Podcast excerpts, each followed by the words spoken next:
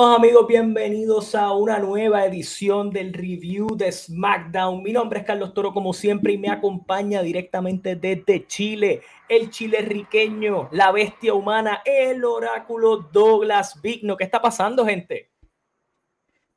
Hola Carlos, buenas noches. Noche de viernes de SmackDown Review. Mi primer SmackDown Review ya oficial ya para los viernes.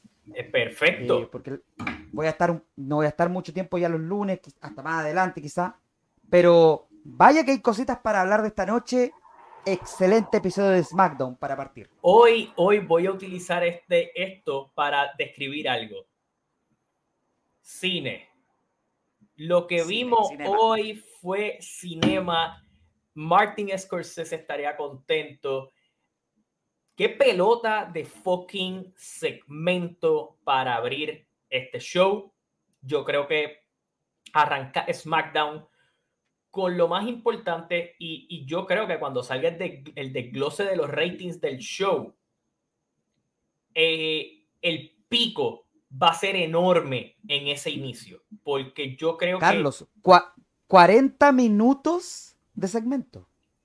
No, 40 minutos de segmento, el tiempo que, se perdió eh, en, el, en, la última edición que hubo, que se tuvo que cortar el tiempo un poco, los pusiste al inicio, eh, yo creo que funcionó perfecto. Queremos decirle a la gente que está ahí en los comentarios, dele like al video, comente, déjese sentir. El, like. el super chat está activado, pero usted lo que tiene que hacer es darle like, nos ayuda un montón a seguir creciendo, a llegar más personas, a que la discusión sea mejor pero Douglas, quiero arrancar diciéndote, yo creo que antes de arrancar con el segmento, nosotros tenemos que hablar de un video que publicó la cuenta de TKO en las redes con Dwayne The Rock Johnson como protagonista en una línea en donde básicamente Dwayne se tiró la línea de, ¿sabes qué, Cody? Si tú dañaste el main event, me quitaste eso a mí. ¿Sabes qué es lo que yo pienso?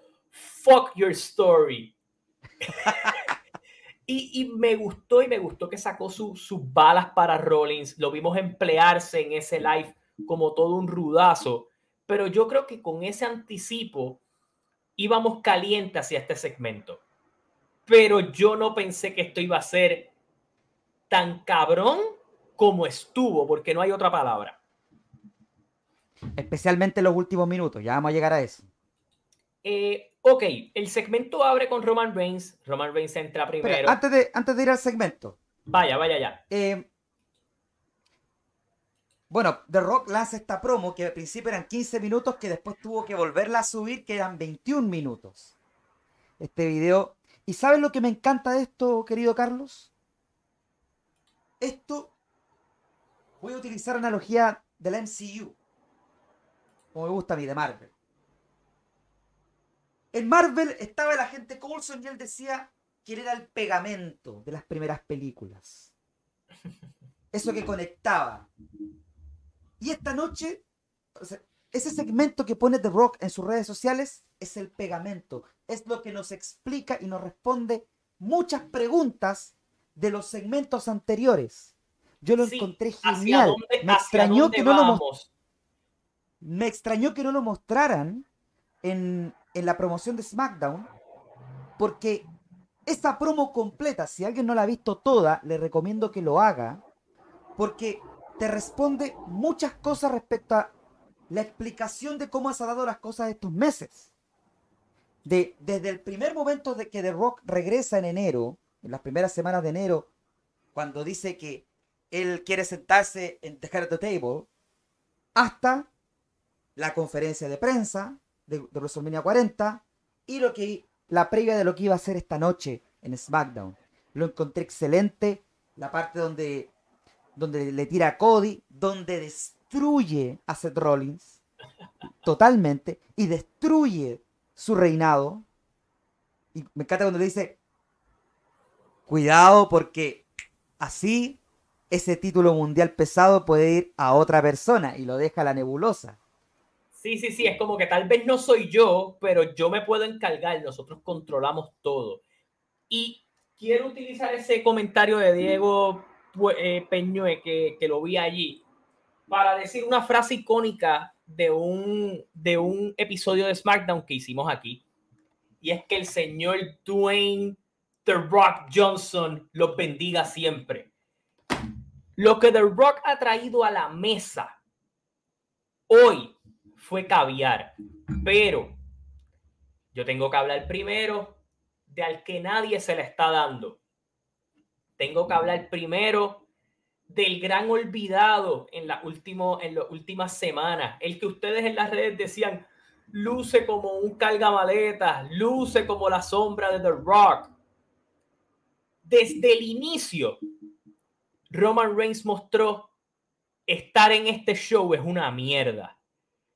Yo no quiero estar aquí, yo no tengo que esperar por The Rock. Si esta gente no me quiere reconocer y son unos irrespetuosos, yo me voy para el carajo yo tengo el schedule que a mí me da la gana, reconociendo la crítica que el público ha dado a su reinado en algunas ocasiones a su favor y de alguna manera dejando claro como que este tipo no me va a quitar el foco a mí. O sea, yo tengo que esperar por él. ¿Qué, qué se cree él? Y obviamente eso que deja claro en su tono de voz lo establece más adelante. Y eso fue algo. El lenguaje corporal. Roman es un maestro en hablarnos con su cara, con su rostro, con su manerismo, con el tono de voz. Y yo creo que jugó perfecta la narrativa de lo que él quiso hacer. Es como que. No, y fíjate, disculpa la interrupción, que la cara de Roman cuando, cuando Heyman lo detiene dice: eh, Tribal Chief, tenemos que esperar a The Rock. Y no nos podemos ir todavía. Y él se va al filo del ring cuando dice Heyman que se van a comerciales. Eh, y la cara, la cámara enfoca a Roman y ese rostro de molestia con el público. Uno puede interpretar que, también no, está a gusto con, la presencia total de The Rock, que eso puede ser planes para más adelante. Roman lució excelente y más todavía del caviar del final del segmento. Mano, y a mí me pareció que el el segmento fue tan gradual. Es como cuando tú estás cocinando algo a fuego lento, pero en el mismo espacio. O sea, no hubo que esperar semanas, no hubo que esperar demasiado. Esto fue al grano. O sea, esto fue... Roman establece que, que hay una, una molestia de su parte con esta pleitesía que se le está rindiendo a The Rock y The Rock llega con su look noventoso, este, este, este throwback que ha sido The Rock en todo, en todo esto. Y, y podemos obviamente ver a The Rock cómodo en su rol de rudo. Eh, Cody nos quitó el evento de WrestleMania, Cody nos quitó esto y yo no voy a enfrentar uno contra uno a The Rock porque hasta sus mujeres quieren estar uno a uno con The Rock. En cambio, en cambio, tengo una contraoferta. Roman Reigns y yo contra Cody Rhodes y el payaso de Seth Rollins, porque establece, sigue enterrándolo, sigue, sigue tirándole ahí a la herida de Rollins. Y me atrevo a decir algo yéndonos al episodio del lunes. A, nosotros nos vacilamos a Seth pero esa desesperación de Seth funciona muy bien para lo que contó The Rock hoy, porque es lo que tanto teme Rollins es lo que estamos viendo hoy, un The Rock que establece que aquí no hay gerentes generales, a mí me importa, a mí me importa poco eso, yo soy el jefe de ustedes, yo soy el que manda aquí, yo soy parte de esto, y es rompiendo es la primera vez desde la desde la promo de, que lanzó en la tarde y hoy es la primera vez en cámara que te dice, yo estoy en la, en, la mesa de TKO. Soy el director de la mesa de TKO. Yo soy, el jefe. Yo, soy, el jefe, respétenme. Yo, e, e, el, el, incluso, mira lo bien que trabaja esto, que utiliza eso como para establecer quién de verdad está en la, en la cabeza de la mesa. ¿Es Roman Reigns o soy yo?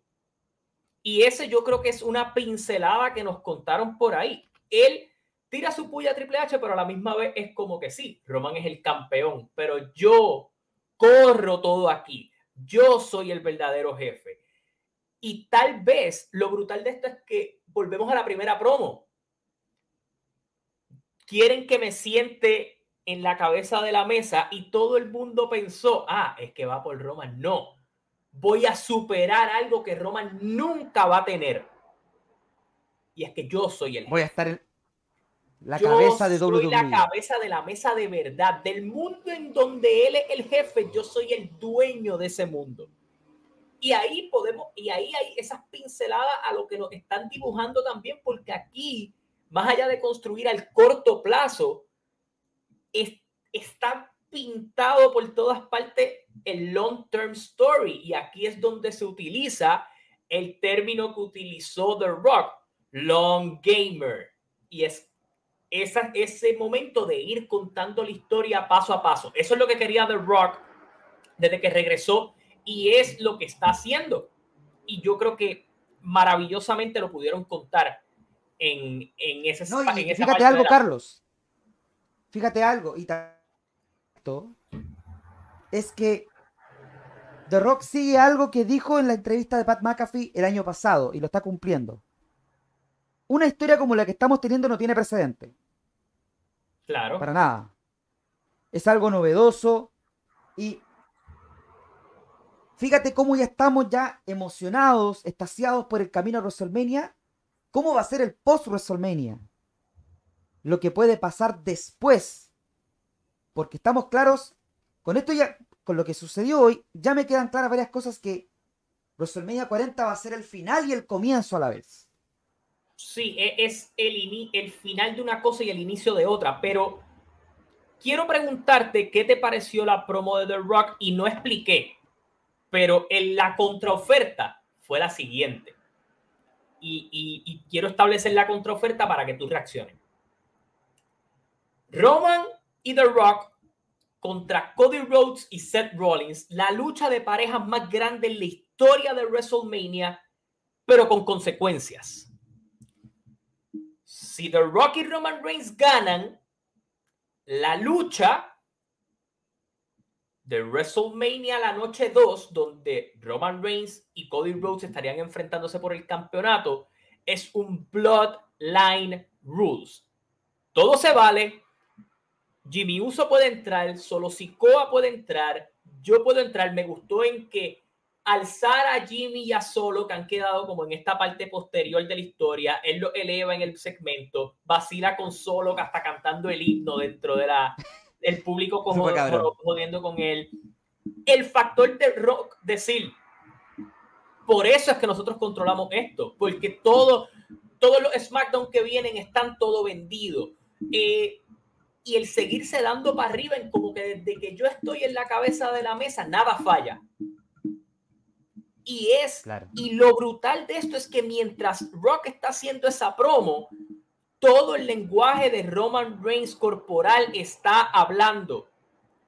Cuando él establece la otra parte, si nosotros perdemos, nadie puede intervenir.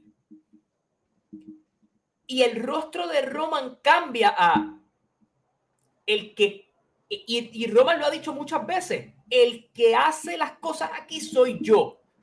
El que establece las cosas aquí soy yo. Yo voy por encima de Nick Aldis, yo voy por encima de todo. Y The Rock, en un abrir y cerrar de ojos, está por encima de Nick Aldis de verdad y por encima de Roman Reigns de verdad. Entonces, lo real se está juntando con la historia y para mí, desde esta parte, no ha habido un segmento del Bloodline a este nivel, tal vez desde que los usos traicionaron a Roman Reigns hace meses, hace varios meses atrás, camino a SummerSlam. Eh, camino a Money in the Bank, discúlpame. Eh, so, ¿qué te pareció el rol de Roman en la promo y el hecho de que la lucha de parejas que nosotros decíamos, maybe esto no es de WrestleMania, se sienta como una lucha extremadamente necesaria para contar la noche 2 de WrestleMania, porque creo que no ha habido, desde que WrestleMania dos noches, un primer show que tenga consecuencias hacia el segundo show. Creo que lo más cercano es lo que pasó el año pasado, cuando la derrota de los Usos en WrestleMania 39 impacta de cierta manera en el evento estelar de la noche 2 con Owens eh, con los Usos interviniendo, con Sammy y Owens llegando a salvar a Cody, pero aún así Cody termina derrotado. Aquí ya es mucho más directo. El segmento estuvo genial. La estipulación fue la cereza del pastel. Yo no vi venir eso. No, y la estipulación le añade algo bien interesante. Y es esto. ¿Qué intereses está cuidando The Rock aquí? Muy buena pregunta. Porque con la estipulación, los intereses pueden variar. Si Roman, si The Rock de verdad quiere sacar a Roman Reigns de la cabeza de la mesa y está vendiéndonos todo esto hacia Cody como, como la forma de coger de estúpido a Roman Reigns. Un doble agente. Un doble agente. Si él pierde, Roman la tiene más difícil porque todo lo que lo ha ayudado a ganar en la última gran mayoría de sus encuentros no está allí. Y en cambio, The Rock se encargó de hacer eso y volvemos a la promo de Cody donde Cody dice, yo no te quiero quitar solo el campeonato, te quiero quitar todo. Y es The Rock la razón por la que Roman va a perder todo, lo cual significa el Bloodline y el campeonato y el poder que ahora pertenece a The Rock. So, ahí tiene algo para pensar. Pero por otro lado, si The Rock sí está encaminado con Roman, le está haciendo el calvario completo a Cody para que todo sea más difícil para Cody. Y lo que la gente pedía de Cody tiene que sufrir, va a sufrir de verdad porque la va a tener más difícil que nunca para ganar ese evento estelar, pero también se presta para que si The Rock está involucrado, The Rock costarle a Roman Reigns. So, eh, la estipulación siembra muchas más dudas hacia qué interés está velando The Rock. ¿El tumbar desde abajo a Roman Reigns o elevar a Roman Reigns? Y eso es lo que, lo que yo creo que sirvió magnífico, y tú dices la cereza del pastel, pero que para mí terminó de hacer toda esta estipulación aún más sabrosa. Sin duda alguna, o sea, la estipulación va a jugar muchos factores. Disculpen. En que siempre hemos visto que, las, esto vamos a ver a Cody sufrir, que era lo que pedíamos de cierta manera. Cody muy difícil, pero como tú dices, también eh, leyendo entre líneas va a ser difícil para Roman Reigns va a ser también bastante difícil. Gracias, gracias a. Eh, dame un segundo, gracias a Luis Orton. ¿Cómo buscar la lucha de Cody y Seth versus Roman y The Rock? Deja que lleguemos, deja que terminemos el segmento y yo te voy a responder esa pregunta, pero a la gente también los quiero incitar. Denle like al video, no cuesta nada y también, si quieres ser miembro del canal, abajo se puede unir y si le quiere dar el super chat, también denle al super chat. Entonces, a mí lo que me gustaría ver próximamente es The Rock empezando a generar planes con los miembros del Bloodline sin hablar con Roman. Como uno quiere decir, planear esa, ese evento estelar de la noche 2 para quizás joder a Cody, pero quién sabe si es también para joder a Roman a la vez. Claro, y usurpar del poder cada vez más a Roman.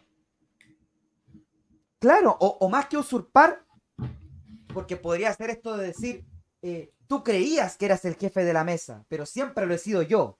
He estado jugando contigo. Yo permití que tú seas el jefe de la mesa estos años, pero en realidad siempre lo he sido yo. Uno podría, podría irse por esa línea de manera interesante. Pero el segmento fue brutal. La, la contraoferta que hace de Rock es muy buena, claramente se vuelve esto una lucha a nivel WrestleMania a todo nivel y eleva a los cuatro, a The Rock, a Roman, a Cody y a Seth. Me intriga ahora la respuesta, más que la respuesta de Cody, la respuesta de Seth Rollins. Y que vamos a tener. Eh, a, mí me intriga mucho ver el desempeño de Seth en el micrófono aquí. ¿Por qué él no puede ser el payaso? Porque hemos visto ese cambio. ese es el tema. Y sí, pero hemos visto el cambio. El lunes él se quitó las gafas y entró en otro modo, en modo desesperación. Yo creo que ese modo de desesperación y ese modo de esto es el, el, el bien mayor, lo importante, y es lo que tenemos que hacer. Y lo curioso es que esto, es, confirmar esta lucha, hace historia. Y voy a explicar por qué. Desde que WrestleMania es dos noches, fuera de The Miz en su rol de host y todo lo demás, no hemos tenido, no uno, sino tres luchadores que van a luchar las dos noches. Y a eso añádanle que sí, Roman no ha roto el récord del campeonato de Hulk Hogan, pero sí va a romper el récord del mayor main eventer en la historia de WrestleMania, siendo el main event de la noche 1 y de la noche 2. Y de la noche. Lo que por mucho tiempo nosotros especulábamos, ah, va a ser Rocky Roman una noche y Roman y Cody otra. Sí, pero no. Así que interesante por demás la vuelta que toma esto, pero The Rock se adueña del segmento. Y yo creo que no hubo nada mejor captado por la cámara que elevara este segmento más aún de lo que ya era. Que cuando The Rock va a hacer su frase, no ver a Roman entrar, sino ver la mano de Roman agarrar el micrófono de The Rock. Y es como que, ok, ¿qué tú vas a hacer ahora? Y es Roman recuperando el control de lo que lleva encojonándolo hace 20 minutos. Te tuve que esperar, te crees que eres la cabeza de la mesa y aunque no lo deja claro, es como que, ok, somos familia y todo, pero hay, hay algo que yo necesito que tú hagas y indirectamente es humíllate ante mí. Aunque te crees que estás allá arriba, reconoce frente a la gente que yo soy tu jefe tribal. Que yo estoy por encima de ti. Y yo creo que ese momento de Roman le devuelve toda la credibilidad que en algún momento la gente estuvo diciendo, ah, Roman está siendo opacado. No, Roman recuperó todo lo que la gente decía porque esto era parte de la historia. The Rock empieza a apropiarse de todo, de todo, a hacer todo sobre él, como la crítica negativa ha dicho sobre él, y es Roman el que lo detiene de, ok, recuerda tu lugar. Y el hecho de The Rock, el drama de me quité la gafas, parece que me molesté y no yo te reconozco como mi jefe tribal. Y ese, eso, sinceramente, eso no lo vi venir. Ese momento de la humillación de, de, The Rock ante los pies de Roman Reigns eh, está, está cabrona porque contó demasiado. Brutal. Y claro, una vez más, que te cuenta en, una vez en pantalla y el subtexto. Ah, y eso una vez más, lo que la gente pensó al principio que era un error de The Rock, pero él lo continúa haciendo y esta semana te dice no. Tú puedes interpretar dos cosas. De perdedor, él es el perdedor y él utilizó la frase perdedor hace dos semanas atrás. Cuando la cámara enfoca quien enfoque a Roman. Pero más allá de eso, esto es una pistola. Y va en esa dirección. So, eh, las, las variantes entre líneas en este segmento y en lo que quiere contar eh, está, está cabrón. Está cabrón. Yo, yo no, no hay otra palabra para describir todo lo que este segmento hizo. Y al igual lo más brutal de todo esto es lo que dijimos el lunes. Hay una persona involucrada en esta guerra que se involucra tal vez con las mejores intenciones, pero que está arriesgando más que todo el mundo. Y la persona que está arriesgando más que todo el mundo es Seth Rollins. Él no tiene por qué estar involucrado aquí. Él lo ve como el bien mayor, como que está intentando defender su posición y a WWE y ve a en Cody un aliado, pero al final del día, Seth Rollins, a pesar de todo, es la persona que entra con algo a WrestleMania y al final de la noche puede que salga sin nada. Y eso. Entra con todo y sale sin nada. Entra con todo, sale sin nada, puede salir con, la, con el momento de ser main event y perder. Y con el momento de perder su campeonato por lo maltrecho que pueda quedar de la noche 1. Y más cuando tú llevas meses contando la historia de las lesiones de Seth. Seth siente una desesperación por lograr algo y todo esto involucrado con, con Cody, que fue su gran rival. Yo creo, creo que genuinamente tú no solo estás trabajando a largo plazo la historia de The Rock y Roman Reigns, tú estás trabajando a largo plazo el rol de Seth Rollins. Está trabajando bastante el rol de Seth Rollins ya eh, en los próximos meses lo que pudiera suceder. porque Rollins pudiera, cuando, pierde el campeonato mundial, pudiera ser un futuro retador si Cody Rhodes gana el campeonato universal. Uno pudiera ver incluso este subtexto de que cuando pierda todo set, decir, Cody, tú me debes una. Yo te ayudé, ahora tú me tienes que ayudar a mí. Tú me tienes que dar esa oportunidad titular. Claro. Entonces, eso se puede contar bastante a largo plazo. Y volvemos al punto inicial. The Rock. Long Term Booking. Historia a largo plazo. Todo lo que estamos viendo va a establecer las historias que vamos a ver de aquí al resto del año y de aquí al próximo WrestleMania. Claro, y más allá de eso, el lunes tú también metiste a alguien en esta historia y no lo, no lo entraste a la historia, pero de alguna manera u otra es quien se está aprovechando de esta historia para decir, mira, a mí me importa un carajo lo que está pasando allá. Yo tengo mi lucha por el campeonato, yo quiero mi campeonato, eh, yo soy el Salvador, y a mí me importa Raw, en SmackDown todos pueden morir, deshacerse, hacer lo que les dé la gana y a mí no me importa. Pero yo no quiero que esa gente se meta en mi lucha. Así que deja las mierdas, enfócate en mí y deja ese show porque te va a costar. Y es Drew McIntyre quien también se está beneficiando y está elevando la importancia de esta lucha, la cual por un momento nosotros dijimos no parece de WrestleMania y de cierta manera aún yo puedo comprar esa parte, pero para la historia y para el personaje de Drew, utilizar esto a su favor también. So, una vez más, la historia del Bloodline, directa o indirectamente, está elevando a varias personas a la misma vez. Se siente como una película, como una película que va, que, que va a tener sus momentos álgidos y sus momentos bajos, para llegar a un clímax impactante.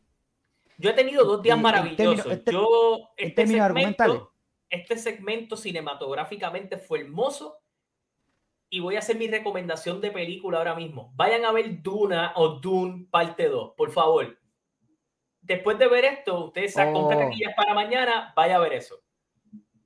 La tengo pendiente, es que yo por mi parte tengo pendiente la parte 1, así que quiero aclimatarme con eso y voy para ir a ver la parte 2. Ve la parte 1, ve la parte 1 con tu taquilla para la parte 2 comprada. Porque te va a pasar como a mí, que la vi el lunes y la película salía el jueves. Y estuve tres días diciendo, diablo, que sea jueves ya. Oh, excelente, excelente. So, de ahora, quiero que me digas algo y te voy a poner a ti en el spot. A ver. Nuestro amigo Luis Olton, miembro por más de un año de este canal. A beber. Esa es la actitud. El borrachín Douglas Big hizo acto de presencia aquí. Pero, aquí está la pregunta. ¿Cómo tú, el oráculo, Douglas Vigno, buqueas la lucha entre Cody Seth contra Roman y Rock. Te puse en el spot. Vamos. Iba a comentar algo antes y lo voy a comentar ahora. Yo necesito... ¿Cómo lo buqueo? Quiero ver, no sé si en el Raw previo a WrestleMania o una semana antes, solo un segmento, segundos. Oficina, The Rock, Toc Toc, abre y sale Drew McIntyre. Solamente, nada de palabras. Un cara a cara entre The Rock, The Rock y Drew entrando a una oficina para conversar. Porque así elevas a Drew McIntyre también. Él tiene que tener un rol aquí.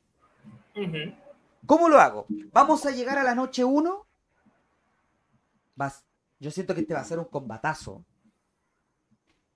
Pero yo, por más que uno cree que el Bloodline, Jimmy, Solo, van a querer eh, hacer todo lo posible para que Roman y, y Rock ganen, si tú quieres contar algo genial, es McIntyre quien tiene que provocar la derrota de Cody y Seth atacando a Seth Rollins.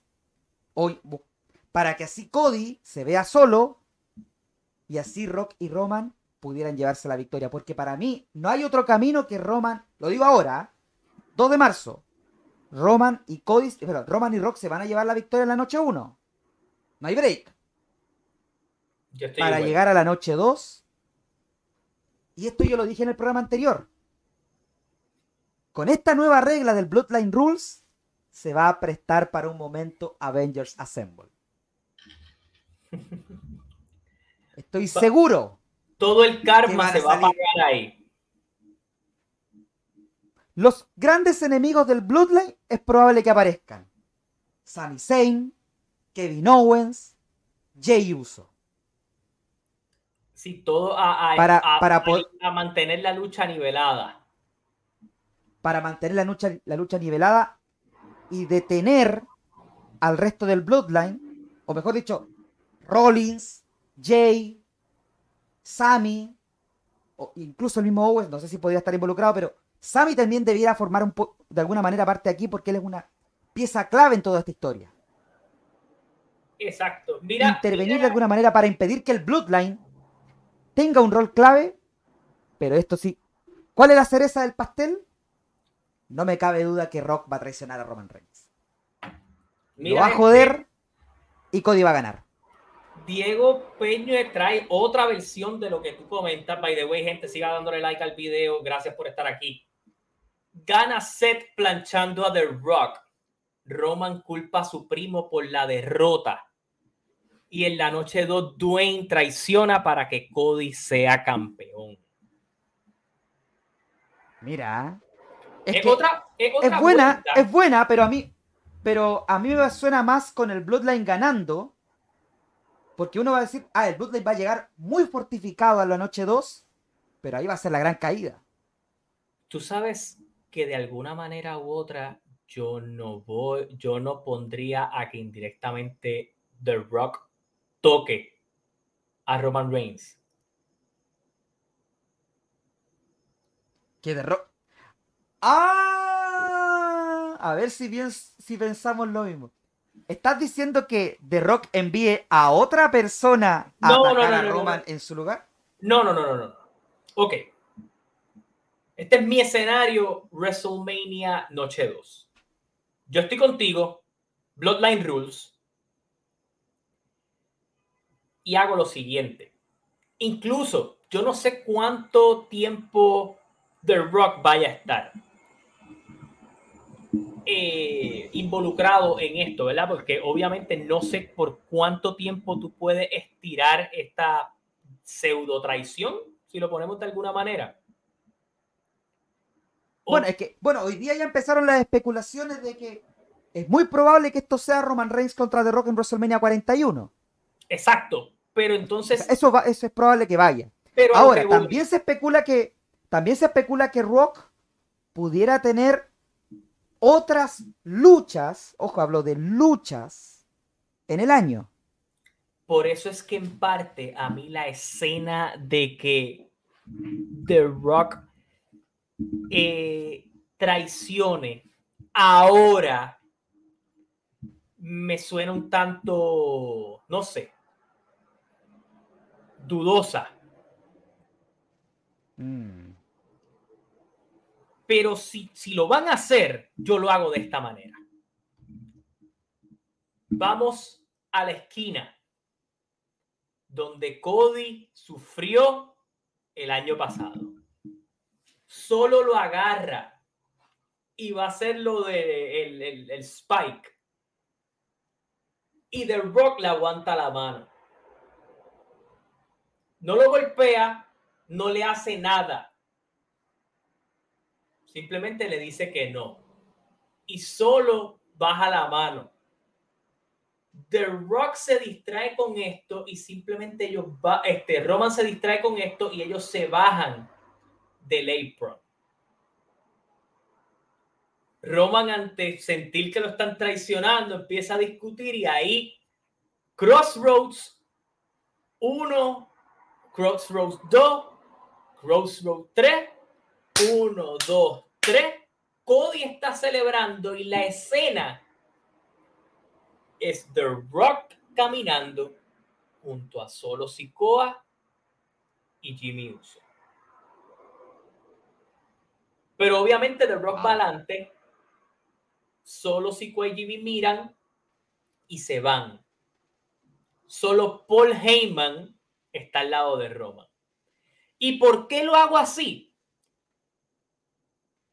Porque de alguna manera u otra se puede estirar el chicle ahí con la justificación de que The Rock tiene una razón de mayor peso de haber hecho eso.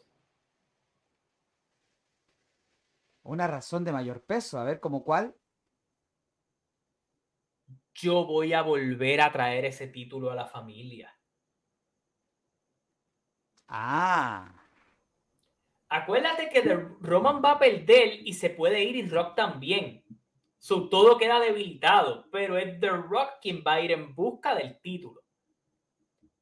Obviamente, recuerda que The Roman va a estar molesto, va a estar fuera de control, que si tuvieron algo que ver, pero obviamente todo es porque de alguna manera u otra por decisión de la familia, y ahí es que volvemos a introducir todo el aspecto familiar, tenían que darle el momento a Roman de lucirse.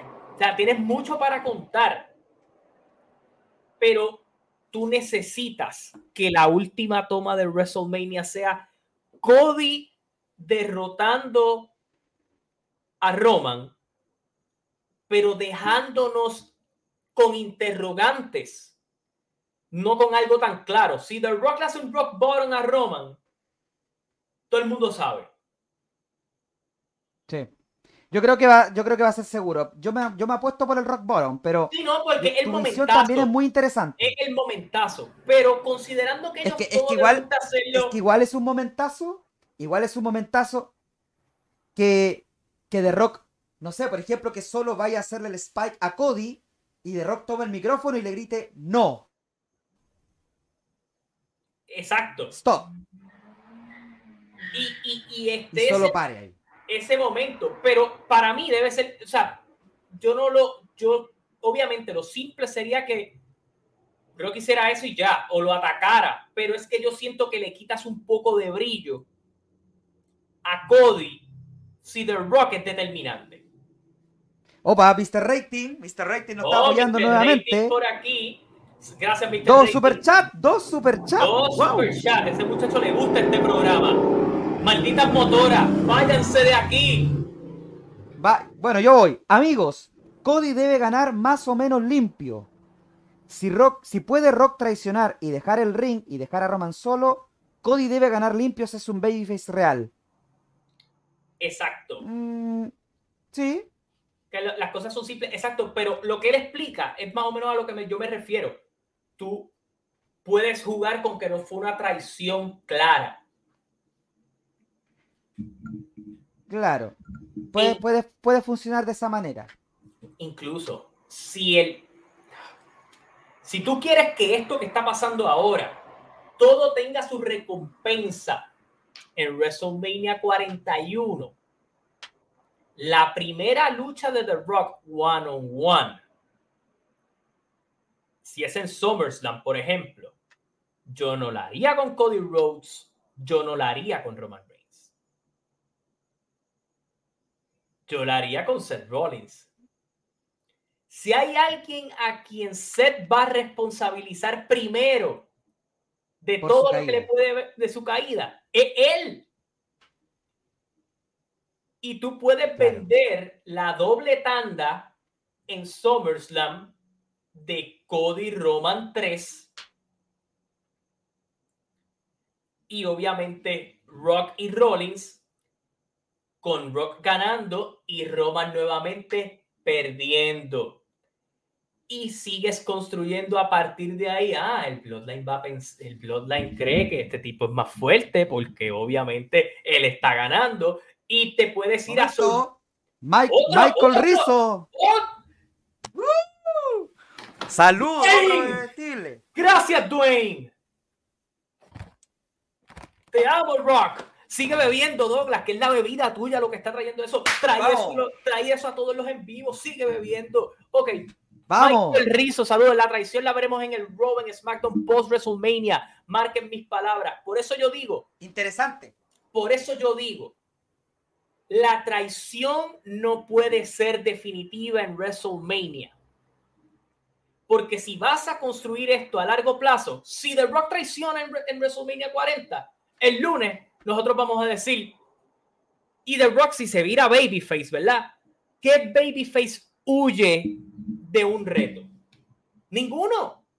So, ¿qué van a decir? Ah, lo vamos a estirar. Es, muy, buena la, es muy buena la tirada porque, porque a mi pensar, a mí me está encantando esto del Bloodline Rock. Hoy con estos guiños a sus mejores tiempos de rudo que yo no lo quiero ver virado a Babyface. No, por eso digo. Puede que The Rock sea determinante, pero no tan determinante.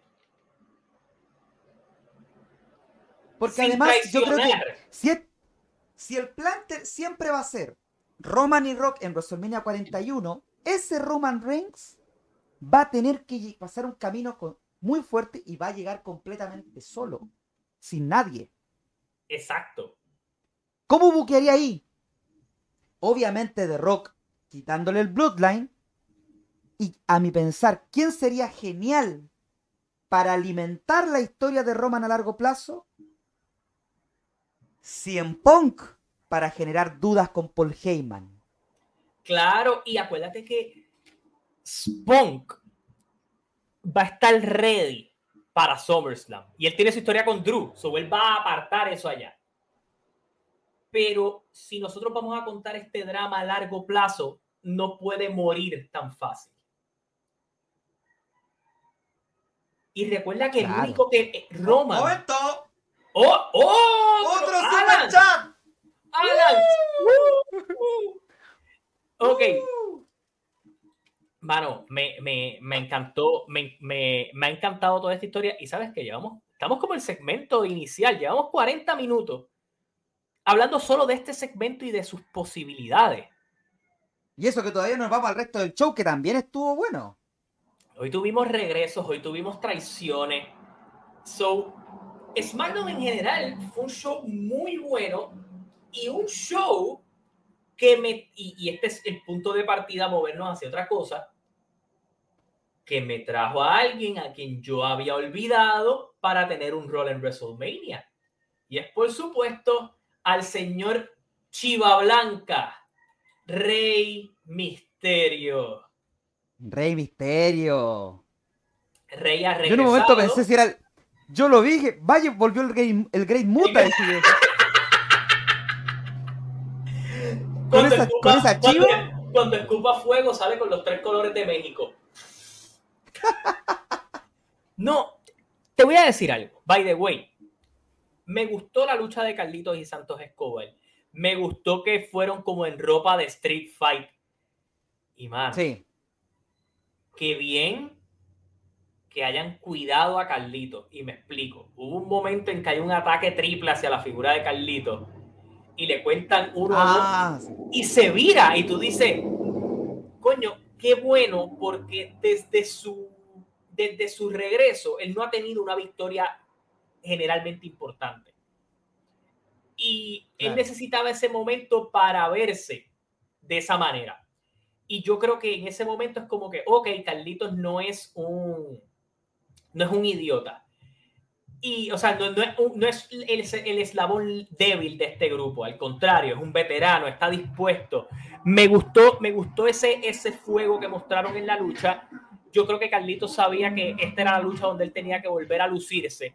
Y Carlitos motivado, eh, es increíble. Entonces, esta lucha, yo no voy a decir, ah, la mejor lucha de la noche y todo lo demás, pero sí contó la historia, tuvo el regreso de Rey Misterio, pero cuidan a Santos, cuidan a Carlito y nos deja el arco abierto a una lucha importante en WrestleMania. absolutamente. O sea, nos dejan el escenario rápido para lo que puede ser eh, Rey Misterio contra Santos Escobar, que ya lo hemos visto luchar. Si me preguntas a mí, yo, si, si Rey Misterio y Santos Escobar van a luchar en WrestleMania, yo lo haría máscara versus cabellera. Yo, Genial. Muy yo buena idea. creo, yo creo que elevas. Son dos mexicanos batallando por ese orgullo, por el orgullo latino. Y si tú no quieres tener a todo el mundo en WrestleMania, qué mejor que tener esa lucha entre Santos y Rey con eso de por medio. Con- Claro la que ellos ya, como te el decía, ellos ya lucharon. Ellos ya lucharon por el título de Estados Unidos meses atrás, que fue un combatazo. Y no me cabe duda que en WrestleMania también puede ser algo muy similar. Y yo creo que tiene ese espacio de esa lucha de estipulación de hacer sentir esta lucha por qué está en esta cartelera. Porque si lo hace el WO contra el WO, tú puedes hacer eso en SmackDown. Dale ese Sí. tipo de ese tipo de, de, de fuego Ese a spot él. para ambos. Exacto, y yo creo que pudiera ser muy buena esa, esa, esa lucha. Si se terminara dando de Mira, mira, ahí lo que, lo que trae Luis Orton interesante, Rey Misterio versus Santos Escobar, para el derecho de quedarse con el resto de la LWO. Pero acuérdate que ya lo otro es el legado World Order y el WO contra el WO, pero ajá. Está interesante, pero máscara versus cabellera, yo creo que es hasta atractivo Sí. para lo que ellos están vendiendo. Para, la, para Además- el, orgullo, el orgullo mexicano, además que en WrestleMania, si tú has tenido luchas de cabellera, pero no le has dado ese spot a la máscara. Y estamos buscando a un Claro. Santos que está buscando destruir, que está buscando, se siente traicionado, se siente decepcionado. Y yo creo que Rey se ha vuelto un maestro en estos últimos dos WrestleMania de contar historias emocionales hacia ese tipo de cosas. Y el año pasado era una buena oportunidad para haber hecho esta estipulación por el fuego, pero ya solo con que fuera padre y hijo era interesante. Y Rey continúa haciendo historia. Eh, la primera pareja de padre y hijo en luchar por eh, con los campeonatos de WrestleMania. Lucha de padre e hijo en WrestleMania también la tiene. Yo creo que la primera lucha de máscara versus cabellera en WrestleMania, ese honor debe ir a Rey Misterio porque no hay una máscara más importante, al menos en WWE en estos momentos, que esa. Y corrige si me equivoco, la, la vez que jugaron con el tema de la máscara, creo que fue hace varios años atrás cuando Misterio tenía un feudo con Jericho por el título intercontinental. Sí, fue máscara versus, versus título. Título. Que fue la vez que, que jugaron con esa Y idea. yo creo que la hicieron que pudiera funcionar. también, la hicieron con, lo hicieron con CM Punk. Claro, creo que con En el, Punk Straight Edge, en el Straight Edge Society, él terminó después utilizando una máscara. So, me Claro, parecería bien que- interesante esa, esa vuelta, al menos para esto. Otra- otro tipo al que estuvimos viendo en SmackDown, ¿verdad? Buscando como un demente al señor AJ Styles, El fue LA Knight. LA Knight. Yeah.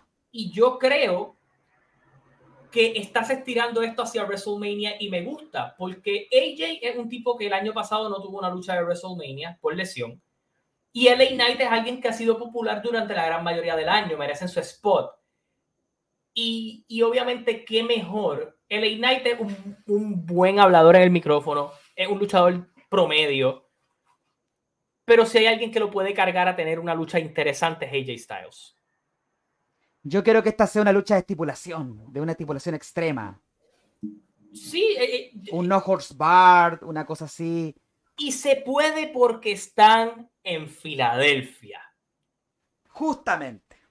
Y, y, hay alguna lucha en la que tú le vas a dar eh, ese tipo de spot, así que parece que eso va a terminar pasando por allí. Obviamente, ¿verdad? y además, un detalle, un, un detalle clave que lo, lo dijeron en las redes sociales, en el Post Elimination Chamber, y qué bueno que lo tomaron en cuenta.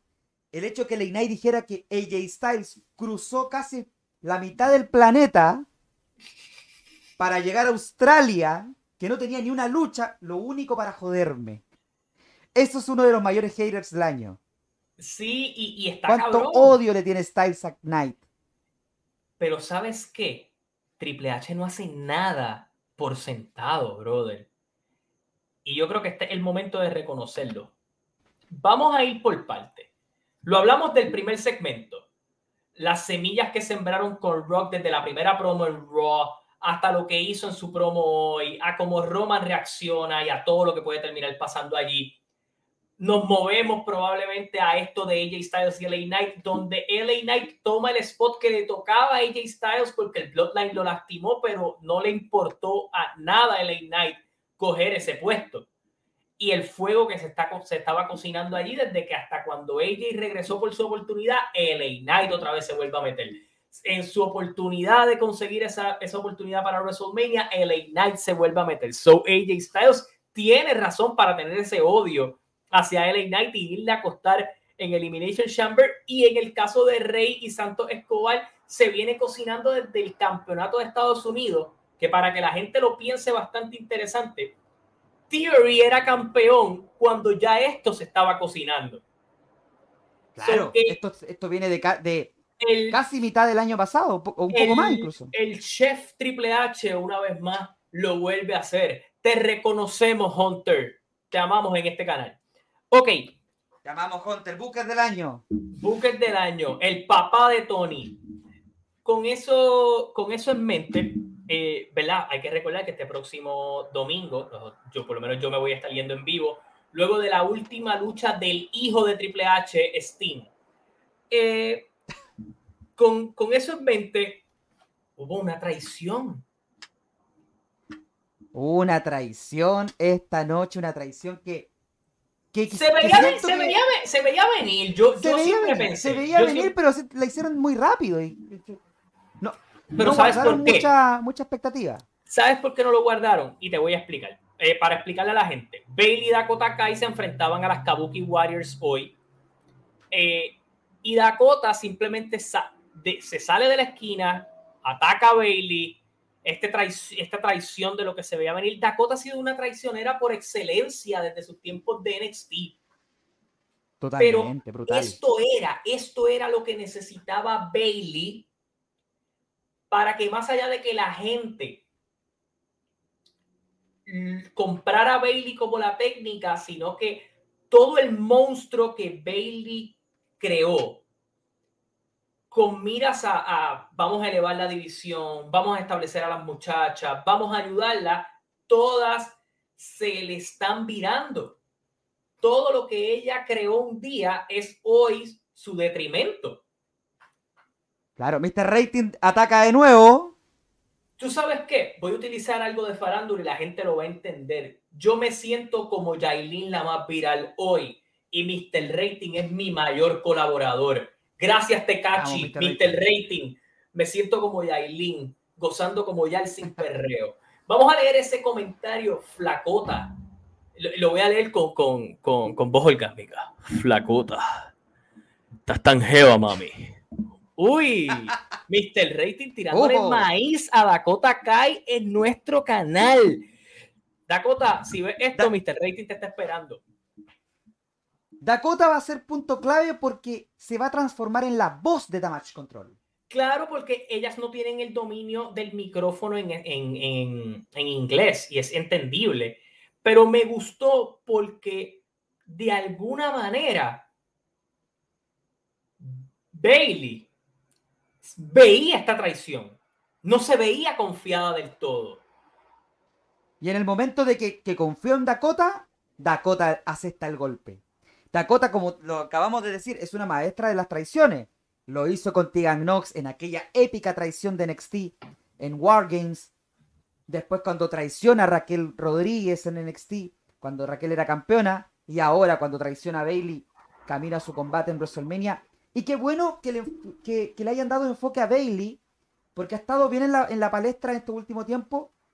Porque se ha sentido que la promoción de WrestleMania no ha sido tan enfocada en su rol. Se han, enfocado, por supuesto, en Rock, en Roman, en Seth, en Rhea, Becky, incluso hasta en Bianca. Y Bailey se ha visto bien, eh, en este caso, escondida de alguna manera. Espero que el rol de Bailey siga subiendo. Sí, y yo creo que de alguna manera u otra, ellas tal vez no tienen el foco en las promociones. Pero en términos de historia, funciona perfecto para esto, porque es una lucha femenina con historia. Y ojo, Carlos, lo trae Luis Orton y puede que algo tenga que ver con lo que tú dijiste en un short semanas atrás. Vimos un cara a cara del Damage Control con Jade Cargill. Quien todavía no decide para qué promoción estar y sí se enfoca en Io Sky como la campeona, pero sabemos que hay alguien por ahí que lleva mucho tiempo teniendo problemas con el damage control, que es Bianca Belair. Así es.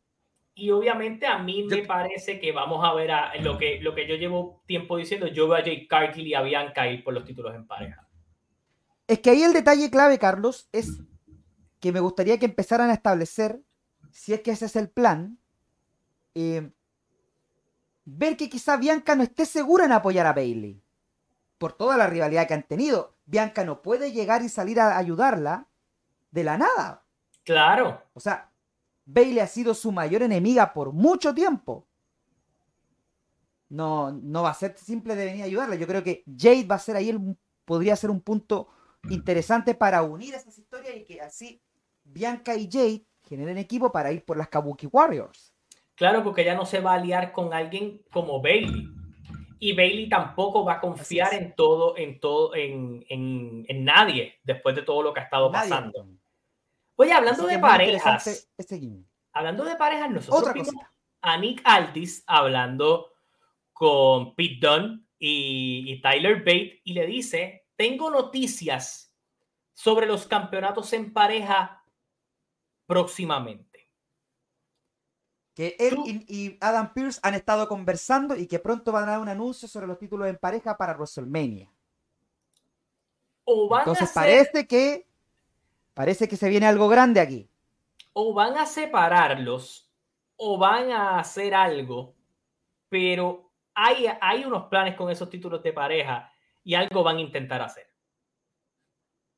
A mí me, me suena la idea de que los vayan a separar, finalmente. Sí, y obviamente los de Raw pues se los dejarán al Judgment Day eh, o sacarán unos títulos nuevos en WrestleMania y quien se los quite pues estrena los, los campeonatos. Podría ser interesante que hagan un breve torneo y los ganadores vayan a, a, WrestleMania por esos títulos quizás en SmackDown. Exacto, la final, la final de ese torneo sea en WrestleMania. Claro, puede funcionar. Ok, ok. Tenemos que hablar de la nena, la bestia. La nena.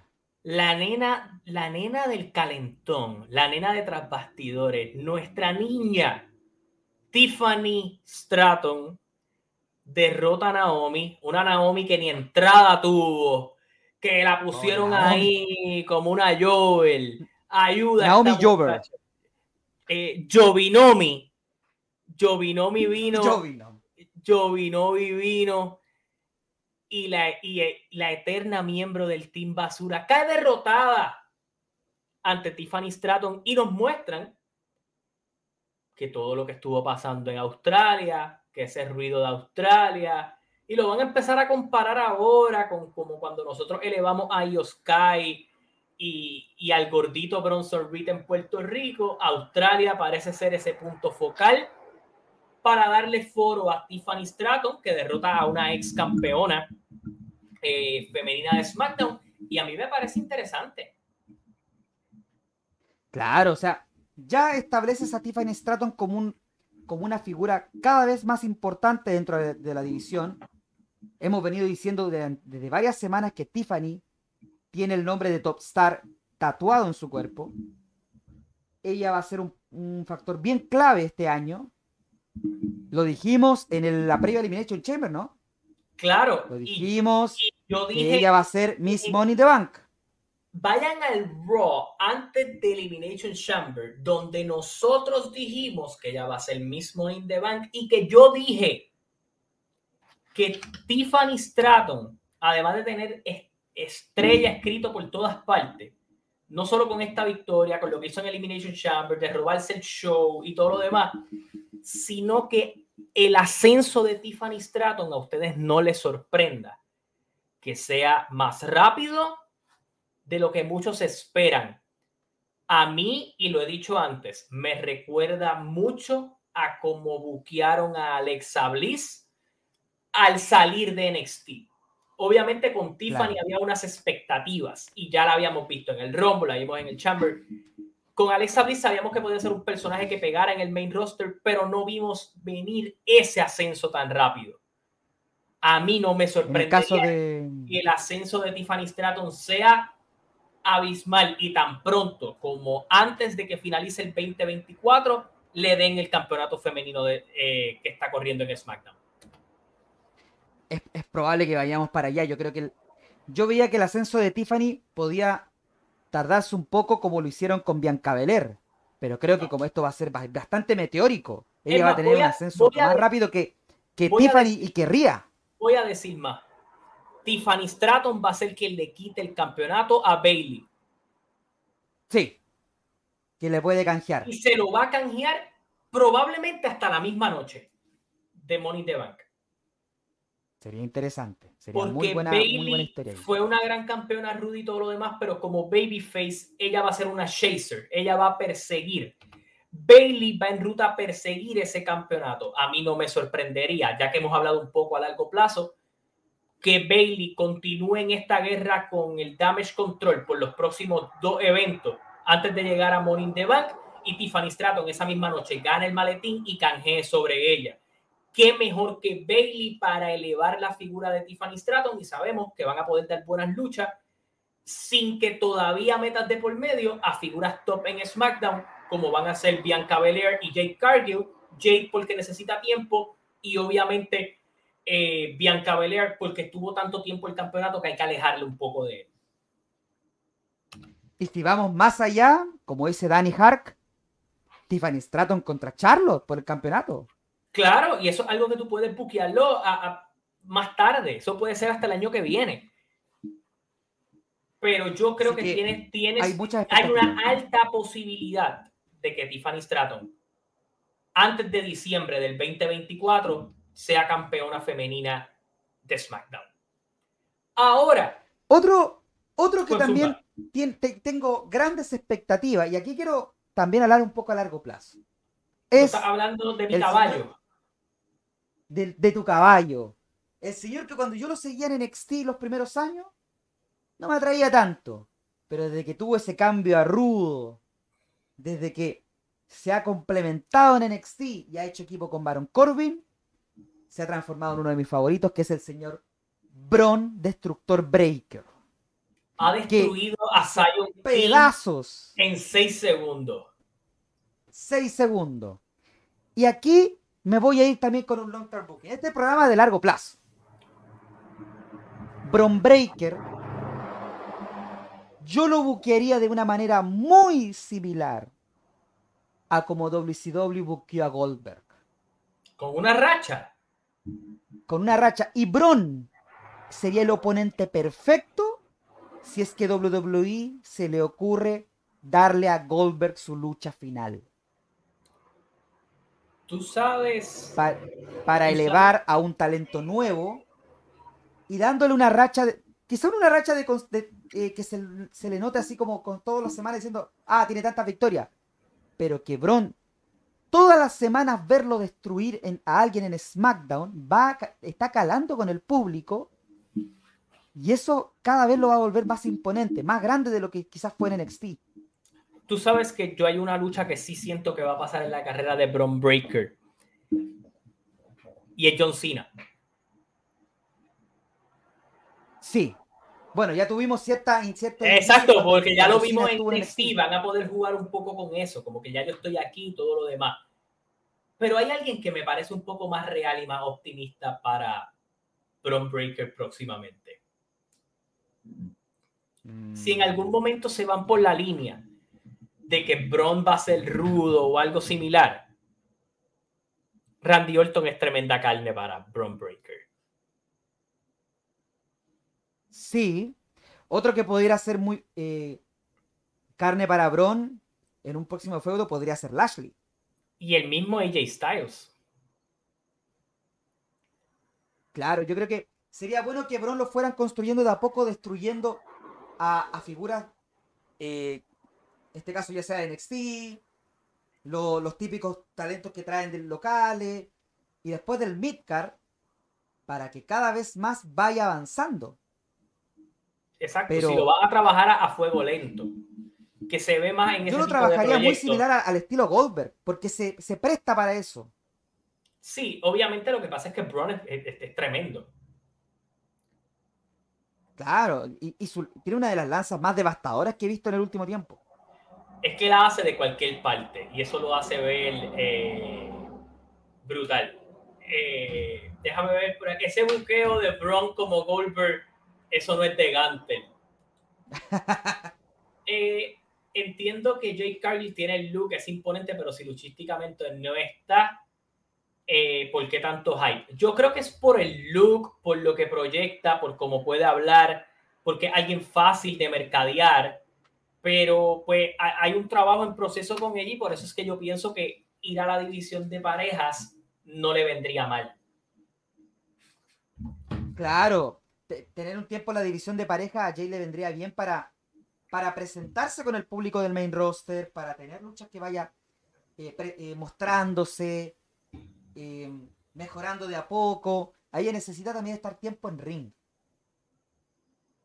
Es cierto. Ok, vamos a hablar del main event.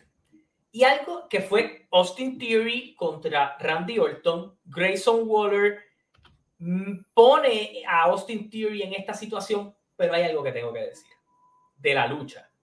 Que, by the way, Theory tiene muchas similitudes con fucking Randy Orton en su época de, de joven. Siento que Orton de alguna manera ve muchas cosas de él. Pero iban a hacer una suplex desde la tercera cuerda. Randy se resbala y lo que pareció un, lo que pareció básicamente la movida que hace Theory de la tercera cuerda terminó siendo un suplex. Y lo que me gustó de esto fue que ahí tú ves el, el talento de, esta, de estos luchadores. Tanto era una posición de peligro para Theory porque es Orton quien se resbala y lo puede lastimar.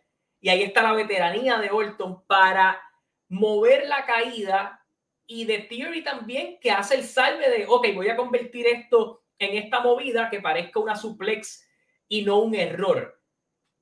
Y yo mm, creo que Austin Theory aprendió mucho de lo que pasó con Carmelo Hayes en aquella, en aquella lucha para que Theory en esta ocasión siempre estuviera ready. Así que a mi entender, Austin Theory no solo lució muy bien en esta lucha, sino que se cuidaron ambos. Él hace el salve para que esto no fuera un accidente o pasar algo similar a lo que pasó en el pasado, sino que convierte esta movida y ayuda a que Orton se vea bien. Y Orton con su veteranía captó esa. Así que Mano, eh, crédito a ambos porque creo que hicieron eso excelentemente bien ahí. Y by the way, qué RKO cabrona le hizo Randy Orton a Austin Theory. Genial, un RKO precioso. Yo decía, ¿en qué momento viene el RKO y si lo va a hacer con el movimiento que hace Theory? Y así fue. Me encanta ese movimiento que Theory hace desde la segunda cuerda. El, el girito. El giro, me encanta. Y, y, mano, cuando lo cogió en ese arqueo, yo dije, mano, esto quedó precioso. O sea, fue una... Lo, lo bonito del arqueo es que sale de cualquier parte. Y, y, el hecho de que haya tanta agilidad en los luchadores actuales te permite ver esos arqueos espectaculares. Es como yo pienso, cuando yo pienso en alguien como Ilya Dragunov viniendo corriendo para hacer eso y que Orton lo coja en el giro. Un tipo como Carmelo Hayes que brinca bien alto y le, le, haga el arqueo. So, a lo que voy es, Orton tiene tantas buenas maneras de hacer el arqueo que, que, es un movimiento que no se va a, a perder. Claro. Y aquí yo tengo un buque. La teoría del oráculo. Porque vimos hoy también a Kevin Owens involucrado en esto. Kevin Owens estando en los comentarios y haciendo el salve. Eh, porque estaba Grayson Waller también involucrado. Hemos visto, bueno, ya vemos la próxima semana que vamos a tener a Logan Paul de regreso. Pero yo tenía a Logan Paul y Randy Orton one on one. El lunes hablamos de la posibilidad del campeonato intercontinental respecto a Gunter. Y que podría ser una lucha múltiple. Pero empiezo a pensar con el paso de los días que, que yo creo que vamos a tener un retador eh, per se con Gunter. Sí, yo creo que, ahí, Puede, ahí puede haber un espacio para lo que hablamos el lunes, un gauntlet match, donde ese retador muestre ser ese gran retador, pero yo estoy contigo y sé para dónde va. Yo pudiera ver que vamos a tener una lucha múltiple, pero por el título de Estados Unidos, no solo por el hecho de que Randy Orton tiene sus temas con Logan Paul y Kevin Owens, sino la, han empezado a mostrar bastante a Austin Theory y Grayson Waller. Además, poco a poco se está cocinando una separación de esta dupla. Entonces, yo pudiera ver un Fatal Five Way. Quizás con escalera. Pero los cinco. Logan Paul Defendiendo, defendiendo contra Orton, contra Owens, contra Waller y contra Theory. Porque además, Waller y Theory han estado involucrados con Logan Paul. Claro, eh, a menos que al final del día esto de, de, de, Waller y Theory, ¿verdad? Pero que me parece que lo están contando como que dentro de la misma ruta de WrestleMania, so, también me sorprendería un poco que no que no esté allí. Mira, Byron Riquel me dice, ¿y si metes a Braun en esa lucha? Wow. Pero... No, no suena nada mal. Pero no, no, lo veo aquí. Yo creo que Braun no, lo, no, no, va a estar en WrestleMania todavía. No, yo todavía. Ver a Randy con Grayson y Austin me recordó a Legacy. Legacy, buenos tiempos. Yo. A quienes yo no, a quienes yo no veo en WrestleMania, quizá hay un espacio, y voy a, y, y, y me duele un poco lo voy a decir. Ay, pero con justa razón. Ahí va a hablar de Lashley. Yo no veo a mi caballo Lashley en WrestleMania. Yo no quiero ver a Lashley, al, me tiene un poco cansado este feudo del grupo de Lashley con el grupo de Cross. Y, y, y es que ninguno es interesante. Eso para mí es, es del SmackDown previo a WrestleMania. Yo lo dejo allí. Yo pondría a Bron Breaker a hacerle un spear a todos, a los Profits, a, los, a, a todos. Y mándalos de retiro. Sí. Retíralos a todos. Mira, pero a lo que voy. Y después mi, mi caballo Lashley. Bueno, yo tranquilo porque mi caballo Lashley aún le queda un reinado en su carrera. Sí, de campeón de los Estados Unidos. Eh, a no, lo que campeón mundial. Yo esa basura. Mira, yo pienso que si yo voy a hacer una lucha múltiple dejándome llevar por la historia y no va a ser un one-on-one -on -one de Orton y Logan Paul, que me gustaría verlo, pero yo me podría ir con un Randy Orton, Logan Paul y Kevin Owens y creo que funciona muy bien para ambos. También, una triple amenaza. O es una triple amenaza o es un, un fatal de 5 con escalera o, o con, o, o, así como está. o es, o es un one-on-one. Puede ser un one-on-one y que lo de Owen sea con, con Waller y Theory. También puede ser. Pero Recuerda, lo estoy ta- también voy a decir algo también más clave todavía. Y lo vuelvo a decir 2 de marzo. Y lo voy a repetir en la semana de WrestleMania cuando hagamos las predicciones. Si es triple amenaza o si es Fatal Five Way, hay una altísima posibilidad que Logan Paul salga con ese título de WrestleMania. yo no, yo no tengo a Logan Paul perdiendo en WrestleMania. Incluso no lo tengo en, en- en- en- en ninguno, ni, ni en uno contra uno. En, en uno contra uno, eh, lo pudiera pensar, pero, En uno contra uno yo lo pienso. Yo sí la pero, pienso. pero, si añades un elemento más, Logan Paul retiene. Eh, ok, ya que, ac- by the Vamos. way, El eh, Carlos- y Tolas, ¿ves a Tamatonga siendo miembro del Bloodline? Ahora mismo no. No. Yo O sea- veo más eso para NXT. Han hablado bastante, el Observer tocó el tema el, el día de hoy, em, de que quizás bajo el espectro de la historia del Bloodline, Tamatonga sí puede considerarse dentro de la familia No hay. Em, y quién sabe si termina participando de alguna manera en la historia. Si es así, a mí me encantaría que fuera como un representante del Bloodline en NXT, Claro. no involucrado en la historia central.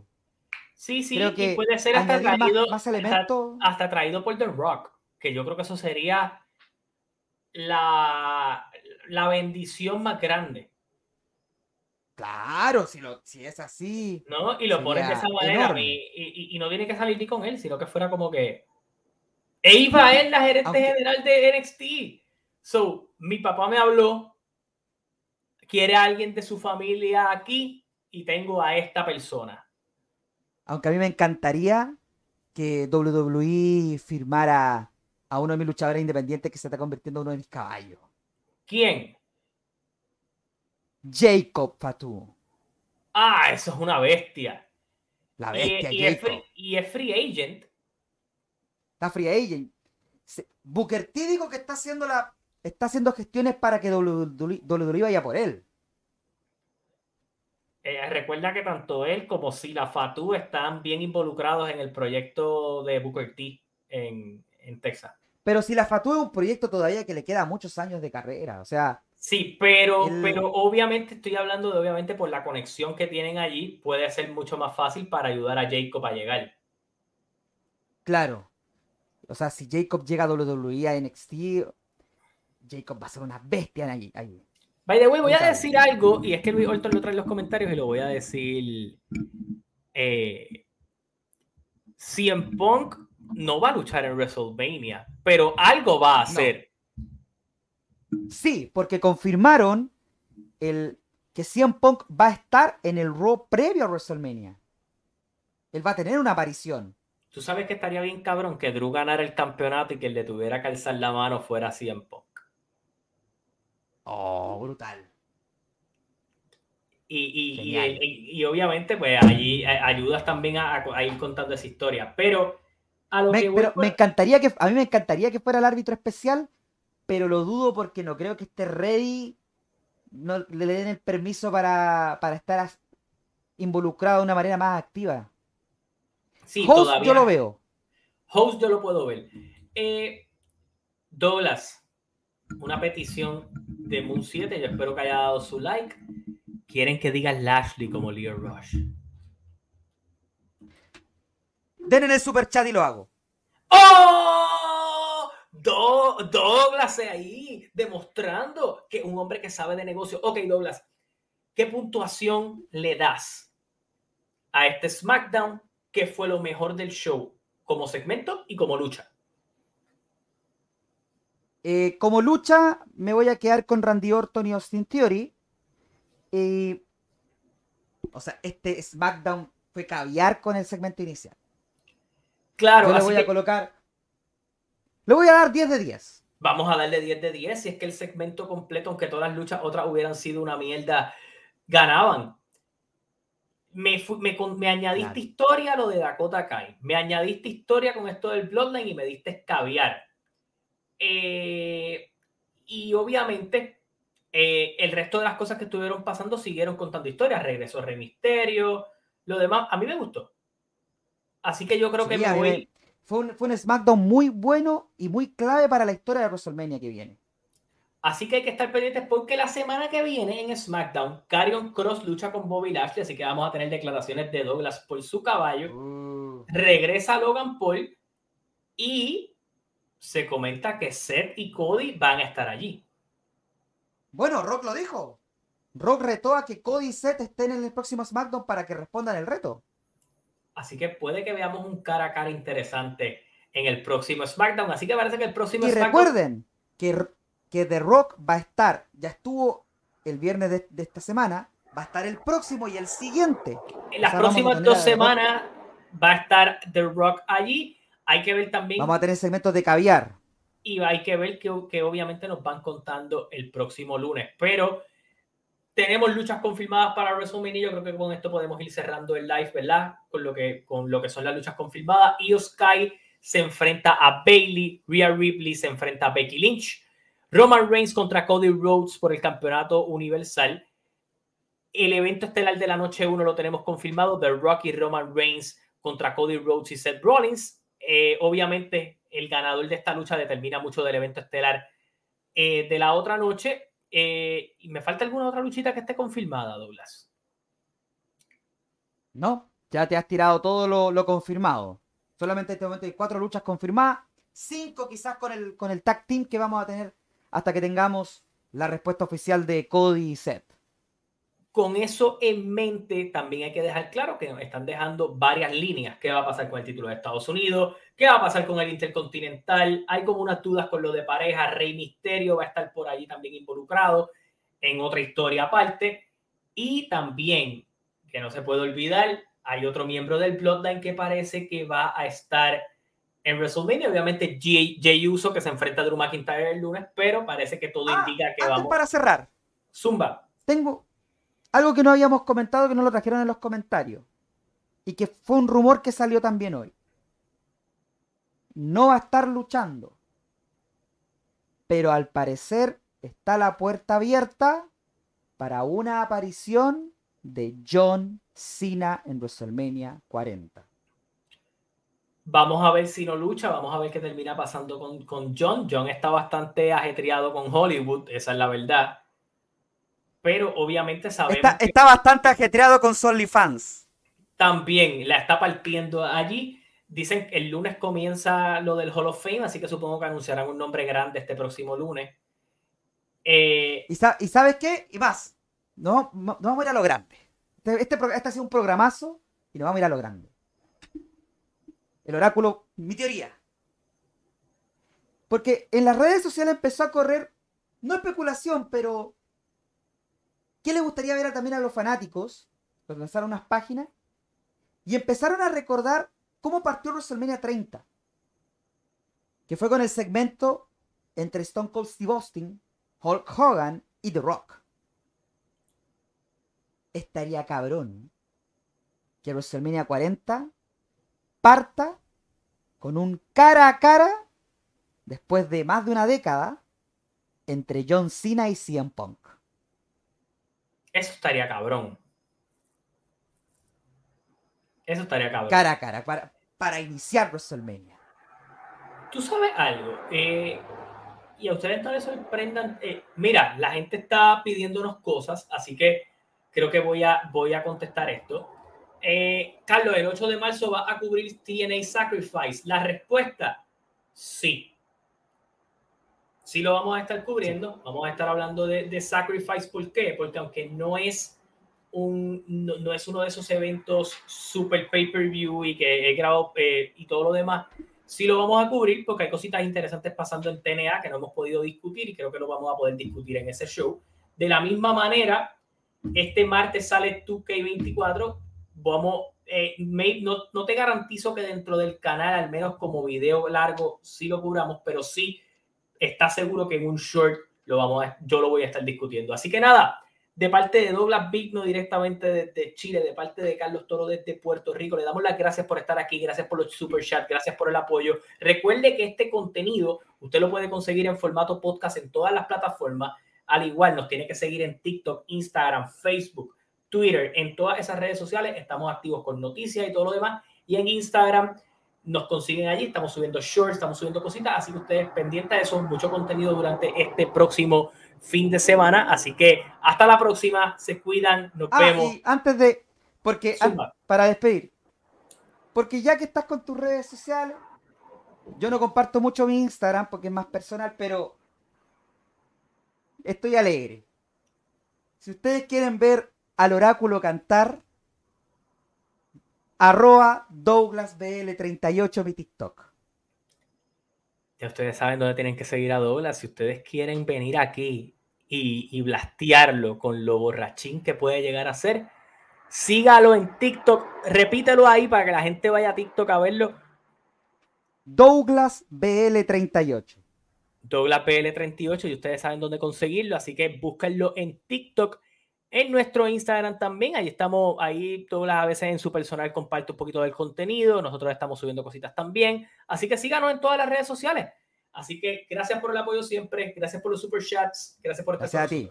Hasta la próxima, se cuidan, nos vemos, nos vemos el domingo en el post show de Revolution. Sé que Douglas no va a poder estar, eh, pero los veo este domingo y voy a tratar de este domingo conseguir a alguien que sí va a estar afectado con el retiro de Sting. Por supuesto, estoy hablando de Tito Portela. Así que hasta la próxima, se cuidan, nos vemos. Hasta la próxima, bye.